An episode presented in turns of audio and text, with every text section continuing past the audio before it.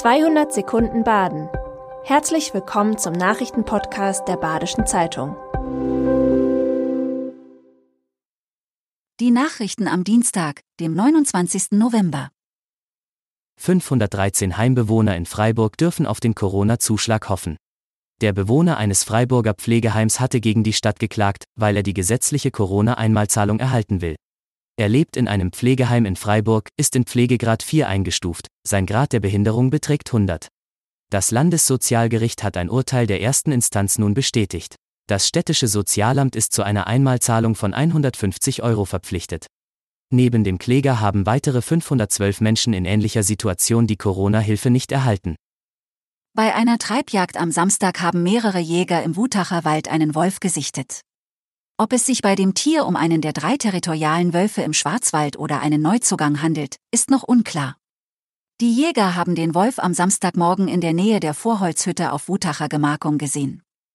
Er kam in die Nähe eines Hochsitzes, stand dort ein paar Sekunden und ist dann an dem Sitz vorbeigezogen.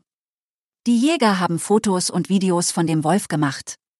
Es wird aber schwierig, das Tier anhand der Aufnahmen zu bestimmen. Innenministerin Nancy Faeser will die generellen Regeln der Zuwanderung nach Deutschland reformieren. Ihre Ankündigung hat zu heftigen Diskussionen geführt, die wohl lange anhalten werden.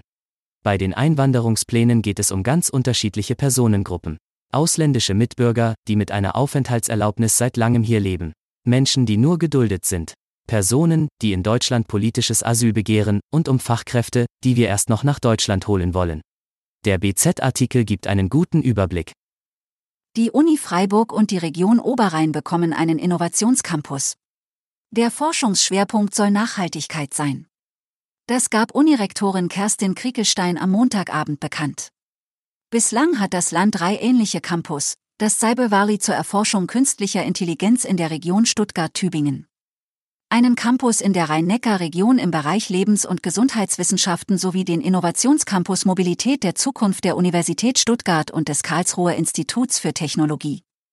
Zur Finanzierung des Freiburger Campus gab es noch keine Infos. Das Freiburger Feinkostgeschäft Degusto verlässt den Hauptbahnhof und zieht im neuen Jahr ans Martinstor. Uwe Werle, der das Geschäft vor 20 Jahren eröffnete, zieht sich aus persönlichen Gründen zurück. Er gibt sein Unternehmen an vier neue Gesellschafter ab. Zu den neuen Eigentümern gehören auch SC-Kapitän und Nationalspieler Christian Günther und der ehemalige SC-Spieler Tobias Willi.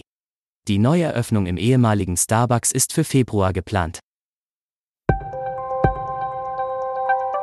Das war 200 Sekunden Baden. Immer montags bis freitags ab 6.30 Uhr.